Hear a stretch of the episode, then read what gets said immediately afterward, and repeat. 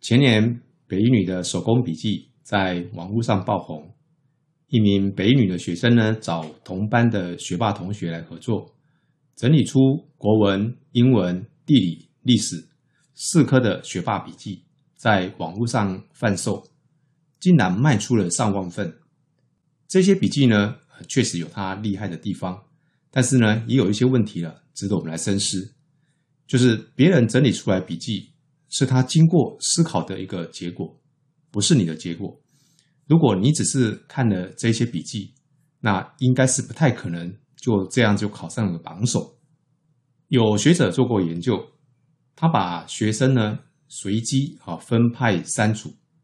在 A 组这一组呢，策略教学组，他接受研究者给他们做笔记的一些策略教学指导。那 B 组这个要求做笔记这一组呢，他只被要求说你就是自己做笔记。那 C 组这一组控制组啊，就没有接受任何的介入。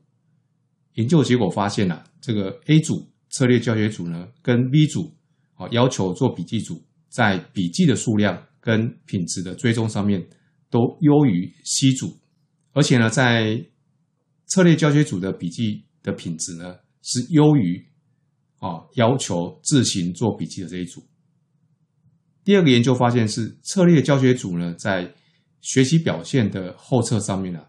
比这个自行做笔记的那一组跟控制组都来得好。换句话说，是不是有做笔记跟如何做笔记，对于内容的吸收是有差异的。而 A 组学生呢，之所以优于 B 跟 C 两组，关键在于他们更懂得如何去提取关键的要点，适当的去做笔记，让大脑呢腾出时间。用在思考、分析跟记忆，啊，更容易掌握课堂上啊教授的内容。尽管研究已经证实做笔记啊具有编码跟复习的效果，但是呢，也有研究指出，学生的课堂笔记呢，经常没有办法啊反映老师讲课的重点。许多学生呢都不擅长做笔记，即使在课堂上做了笔记，这些学生也未必能够从做笔记或复习笔记中得到好处。那么做笔记呢，有哪一些功能呢？它是用来理解跟记忆这个讯息的方法呢，还是用来作为后续复习的讯息来源呢？如果是前者，那它所显现的就是做笔记它所具备的编码的功能。那如果是后者呢，那就是把笔记。当成一个外部储存的功能，那做笔记到底有哪些好处呢？至少可以从五点来跟各位做报告。第一点，啊，它可以释放你的脑力来专注在理解上面。当你把重要的资讯记录下来的时候呢，可以去释放你的记忆体，让你能够把宝贵的脑力呢用在思考跟理解的刀口上。第二个呢是。书写笔记的时候呢，会用到你大脑里面的动作记忆区。各位亲自写过一次的东西啊，是比较容易记住的。当你在做笔记的同时呢，不论你是用笔来写，或者是用键盘打字，都连接了手跟眼这样的一个感官。那透过不同的感官体验呢，作为记忆的连接，可以提高你记忆的效果。第三个呢是，当我们做笔记的时候，可以让我们。啊，保持专心，也可以避免打瞌睡，哦，让你的思绪呢能够更集中在学习的当下，融入到课堂上面的学习。第四个是啊，做笔记的时候呢，就是在跟你自己做对话，啊，所以当你在做笔记的时候呢，如果你是原封不动的把你所听到、所看到的内容一字不漏照抄在笔记本上面，这个效果是不好的。如果你能够经过重新的整理啊，用自己的话把这些资讯呢，透过这种呃跟我们自我啊呃对话的过程，然后跟你自己的先辈知识去做连接，那慢慢的就会内化变成你的自自己的知识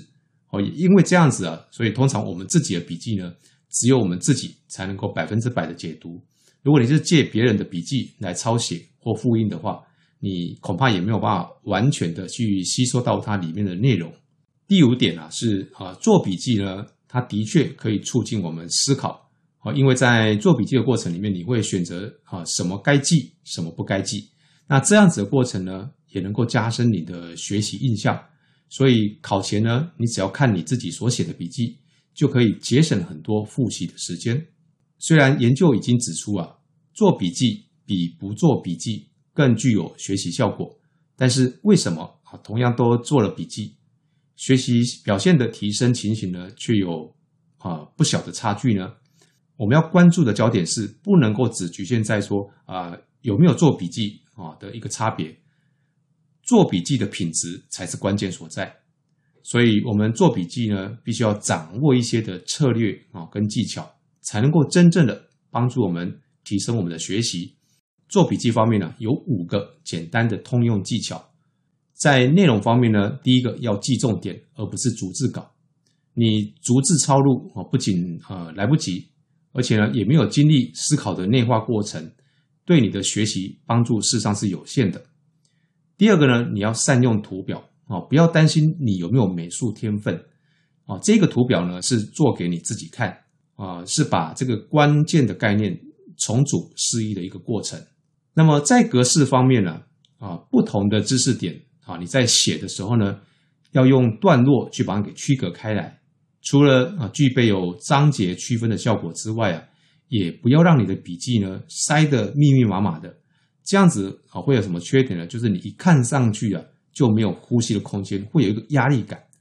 你会不会想要去复习它？那个意愿就不高了。第四个啊是你要准备两到三种不同颜色的写字笔啊，或者是一些荧光笔啊，善用这个颜色的管理来注记不同的意义。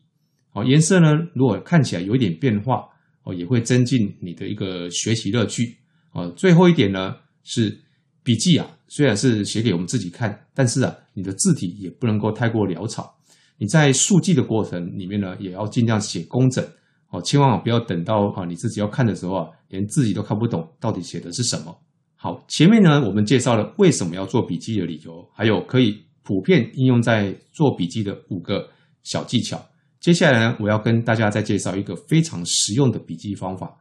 啊，叫做康奈尔笔记法。这个方法呢，是一九五零年代啊，由美国的康奈尔大学教授叫做华特波克啊，他所创立的，是目前啊最广为使用的一个笔记方式，几乎啊适用在一切的课堂的讲授或者是一些啊阅读笔记上面。这个笔记方法哈，呃，一般哈都还会建议你要搭配。使用呃五种复习的原则，我们称之为叫五 R 笔记法。待会我们会一个一个跟各位来做解说。首先，我先跟各位啊介绍这个康奈尔笔记法哈。这个笔记要如何制作啊？首先，我要跟各位讲，你不用特别去买所谓的康奈尔笔记本，你普通的笔记本呢都可以拿来用。那你只需要在这个笔记本上面呢，哦，像我们这个画面了啊，画出几条的区隔线，把你的页面呢。切割成一大啊两小哦 A、B、C 三个部分，上面右侧的 A 区呢是笔记栏啊，是用来在课堂上或者是阅读过程里面去记录啊使用的。上面的这个左侧的 B 区啊是整理栏，好用在呃你下课后或者是呃一场演讲结束之后，或者是你阅读呃章节告一段落之后，从 A 区里面。去萃取出来它的重点跟关键字词。那下方呢，这个 C 区呢，我们称之为叫摘要栏。那你可以把你的疑问、感想或者是一些补充，用你自己的话啊记录在这个地方。接下来我来介绍啊如何在康奈尔笔记里面呢搭配五 R 的一个学习策略。首先第一个呢是记录，就是听讲或阅读的时候呢，在右侧的笔记栏里面写下啊有意义的概念啊，比如说一些呃重要的事件、想法、定义啊，以及有助于啊理解内容的一些细节、数据等等。必要的时候呢，你把一些好的句子或者一个整个一个小段落都把它写下来也没有关系。为了要快速的记录嘛哈，所以你可以用一些代号或者是一些缩写来加快你记录的一个速度。那当你进入到不同的知识主题的时候呢，我建议你，好，就刚刚我们前面有提到的，就是你要段落分明嘛，哈，留下几行的空白，然后来做一些段落的区隔。那如果你是左右跨页的笔记哈，我们的建议是，你可以只固定啊用其中的一边啊作为记录，比方说你都固定记录在笔记本的啊左侧或者是笔记本的右侧。除了你可以避免这个油墨哈渗透到纸背，好，也预留一些留白的空间来让你做一些补充。第二个步骤呢是简化，就是课堂结束或者是中间的空档，你可以从右侧的笔记栏里面抓取出一些重点，哦，你用一些的关键字或者是一些简短的标题，这种摘要的方式呢，把它写在左侧的这个摘要复习栏里面。这样子呢，不但能够强化了你刚刚所学的知识的印象啊，也为你自己在复习的时候呢，提供一个更有效率的一个架构。第三个步骤呢是背诵